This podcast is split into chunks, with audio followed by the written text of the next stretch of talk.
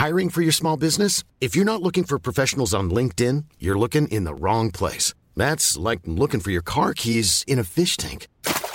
LinkedIn helps you hire professionals you can't find anywhere else, even those who aren't actively searching for a new job but might be open to the perfect role. In a given month, over 70% of LinkedIn users don't even visit other leading job sites. So start looking in the right place. With LinkedIn, you can hire professionals like a professional. Post your free job on linkedin.com slash people today.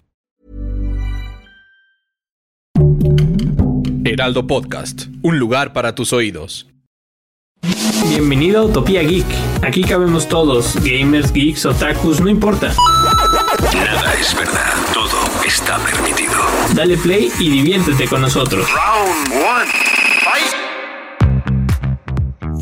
Bienvenidos a un nuevo nivel de Utopía Geek. El día de hoy la verdad es que sí estamos súper contentos porque Pokémon sí sabe cómo festejar un aniversario. ¿Qué diferencia a lo que vivimos la semana pasada con Zelda que pues que fue nada, no vamos a volver a criticarlo, no vamos a perder tiempo en eso, pero esta, esta celebración que hizo Pokémon desde la semana pasada, este, desde antes del Pokémon Present que anunciaron que Pikachu ahora ya va a tener un nuevo poder, bueno, ya tienen las, en la en el último videojuego, que es que puede dormir a sus enemigos cantando. Entonces, imagínense, lo duermen, atac trueno y ¡pum! ¿no?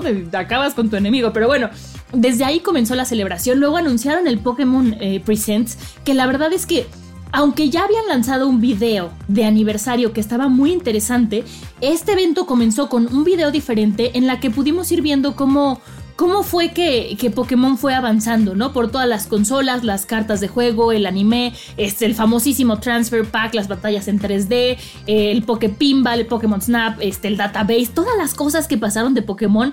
Eh, hasta la Pokéball Plus, que esa yo la tengo y la verdad es que es una maravilla tenerla en, en, el bolsillo y cuando traes un Pokémon ahí adentro que haga ruiditos, es una cosa bien bonita. Hasta, bueno, claro, Pokémon Go y Pokémon Smile, ¿no? Entonces fue de verdad una celebración, se, sintió así, se sintió que estaban celebrando y que estaban orgullosos de lo que han hecho eh, a lo largo de estos 25 años. Y cómo no, y bueno, además anunciaron la, este, la fecha de salida que ya llega en abril, no dijeron el día exacto, pero en abril llega el New Pokémon Snap, que la verdad a mí sí me emociona, digo, no es un juego... Eh, muy demandante. Me preocupa un poco nada más el hecho de que, bueno, lo vayan a querer hacer como mucho para las nuevas generaciones con este tema de que puedes editar fotos y ponerle stickers y así, pero igual me emociona. Y luego también, eh, bueno, pues Pokémon eh, Brilliant Diamond y Pokémon Shining Pearl, que originalmente eran nada más Diamond y Pearl y que salieron para el 10 en 2006, bueno, pues ahora llegan remasterizados para Nintendo Switch. Y además ahí eh, anunciaron un videojuego que cambia el arte que conocemos de Pokémon, que es Pokémon Legends Arceus, em, que me parece, me parece que puede ser como muy novedoso. está situado en la misma región que Pokémon Brilliant Diamond y Pokémon Shining Pearl, pero en un pasado lejano. Entonces eh, va a ser un RPG de, acción donde, bueno, vas a tener que ir capturando criaturas y vas a estar ligado con el dios de los Pokémon que es Arceus. Y aquí tus Pokémon principales o iniciales eh, van a ser Rowlet, Cyndaquil y Oshawott. O sea, no van a ser este Pikachu, Charmander y Bulbasaur, ¿no? Como estamos acostumbrados en, el, bueno, en la primera generación. Me fui hasta la primera generación hablando. este, entonces es muy padre que lancen estos tres videojuegos. Luego el fin de semana todas las celebraciones que hasta Katy Perry acabó involucrada me parece que fue pues algo sensacional. Y el día de hoy me gustaría platicarles un poquito nada más, para tampoco clavarnos muchos, eh, en la tecnología que tiene Pokémon, porque Pokémon siempre ha innovado dentro de sus juegos, ¿no? Eh, vamos a empezar hace muchos años hablando del cable Link, que este funcionaba para intercambiar Pokémon entre consolas portátiles o realizar combates. Luego llegó el Transfer Pack, que era un dispositivo que se conectaba al control del Nintendo 64 y adentro ponías el cartucho del Game Boy y funcionaba para que los Pokémon que tú habías atrapado en tu Game Boy Color los pudieras pasar al Pokémon Stadium, al juego del 64, y usarlos ahí, para que no tuvieras que usar los Pokémon que venían por de falta en el videojuego. Esta fue una tecnología súper innovadora. Después, ya muchos años, llegó el Club Wi-Fi, que era un lugar que estaba en el sótano de un centro Pokémon dentro del juego. Y entonces, si tú tenías el código de otra persona y esa persona tenía tu código también, aunque no estuvieran en el mismo lugar, podían intercambiar Pokémon o luchar. Luego llegó una cosa que se llamaba GTS, que era el, el Global Trade Station Ahí podías intercambiar Pokémon con otros entrenadores vía Wi-Fi sin necesidad de tener códigos. Y bueno, luego llegó el Poké Transfer, en 2014 llegó el Pokémon Bank para Nintendo 3DS, que este era un banco, pero bueno, tenías que pagar para tener ahí guardados a tus Pokémon.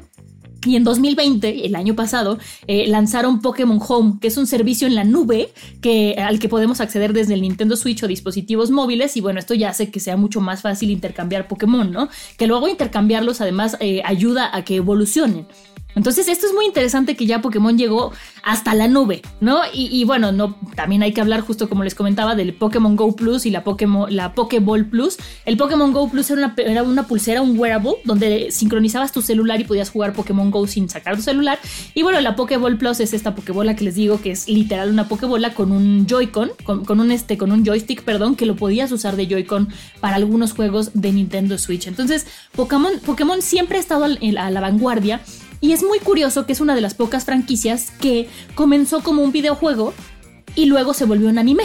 Porque generalmente pasa al revés, ¿no? Que es un anime y luego, o una película y funciona para el videojuego, o cosas así. Y es muy raro que aquí fuera de esa manera en esa época. Ahorita ya lo tenemos, por ejemplo, The Witcher, ¿no? Que fue un libro, luego un videojuego y ahora una serie. Pero aquí pues fue el videojuego, luego fueron juegos de carta, luego creo que se hizo un, un, manga por ahí y luego el anime. Entonces sí ha sido una franquicia que sin duda nos ha marcado a todos. Y ya saben que me encantan los datos curiosos, entonces les tengo aquí cinco datos curiosos de Pokémon que a lo mejor no conocían y que a mí me parecieron muy interesantes. Para empezar, eh, aunque pareciera ficción, todas las regiones de todos los juegos están basadas en lugares reales. O sea, no es que no es como que se inventaron un universo paralelo, que eso yo creo que también es el gran éxito de la película de Detective Pikachu, que ya llegaremos para allá. El segundo dato curioso es que hay Pokémon de muchos tipos, ¿no? Esto ya lo sabemos, pero los iniciales de fuego están basados en el horóscopo chino. O sea, de ahí fue como de donde fueron sacando toda esta creatividad. Y aunque usted no lo crea, este es el dato curioso número 3, originalmente el protagonista no iba a ser Pikachu, iba a ser Clefairy, pero como era rosa pensaron que a lo mejor eso alejaba un poco al público masculino y además eh, Pikachu empezó a tener muchísimo, muchísima popularidad, entonces pues él fue el elegido. Y hablando de Pikachu, llega el dato número 4, que es que su nombre tiene origen en el japonés, Se utiliza para referirse como a los mamíferos eh, pequeños, como ratones, y Chu, según los japoneses, es el sonido que hacen los ratones. Entonces, pues bueno, eso así es como, como ellos decidieron darle nombre a este, a este Pokémon, que bueno, es yo creo que de los más el más conocido, vamos a dejarlo así. Y el último dato curioso es que no sé si los Pokémon Hitmonchan y Hitmonlee les recuerdan a alguien. Y si sí, pues no es coincidencia, porque están inspirados justo en Jackie Chan y en Bruce Lee, que son los grandes de las artes marciales. Entonces eso también me pareció muy interesante y se los quería compartir.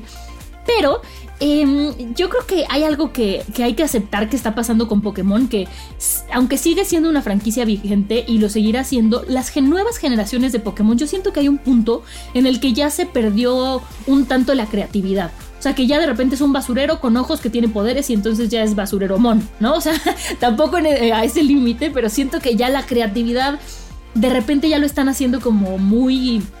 No sé, no sé, ya me escribirán ahí en redes sociales, les recuerdo, me pueden escribir a arroba 89 lo que opinen sobre este tema, pero yo creo que sí es importante mencionarlo porque... Porque, por ejemplo, hubo un punto en el que yo dije, bueno, ya esto ya fue demasiado, me siguen emocionando los juegos, pero hay Pokémon que digo, no, esto ya, ya no tiene nada que ver. Y ya nada más para cerrar les quiero platicar que cuando yo era chiquita mi acercamiento con la franquicia fue que mi papá se tuvo que ir a trabajar unos meses a Japón y cuando regresó nos trajo el primer videojuego de Pokémon para Game Boy, eh, para Game Boy que corría en Game Boy Color, nos trajo el Game Boy Color y el Transfer Pack.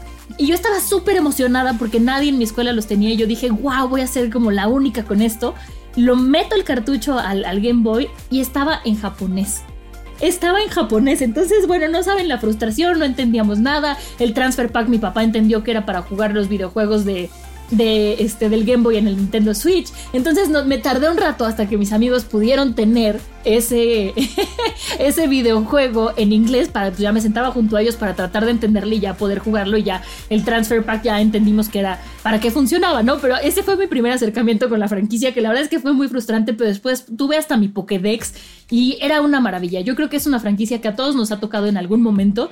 Y por último, quiero comentar sobre la película de Detective Pikachu que si bien la trama no es la mejor, creo que lo que sí lograron fue que nos imagináramos un mundo lleno de Pokémon como si fueran reales. Y eso fue maravilloso, porque no fue como la película de Garfield o la de los pitufos, ¿no? Que se veían como un poco sobrepuestos.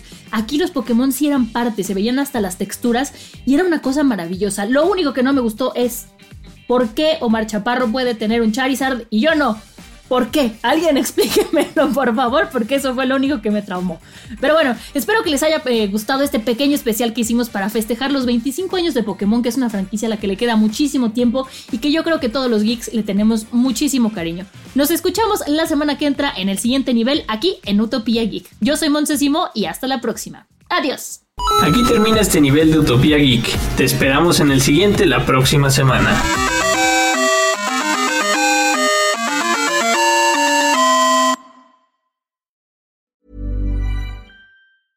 Hi, I'm Daniel, founder of Pretty Litter. Did you know cats tend to hide symptoms of sickness and pain? I learned this the hard way after losing my cat, Gingy. So I created Pretty Litter, a health monitoring litter that helps detect early signs of illness by changing colors, saving you money and potentially your cat's life. Pretty Litter is veterinarian developed, and it's the easiest way to keep tabs on your fur baby's health right at home. Go to prettylitter.com and use code ACAST for 20% off your first order and a free cat toy. Terms and conditions apply. See site for details.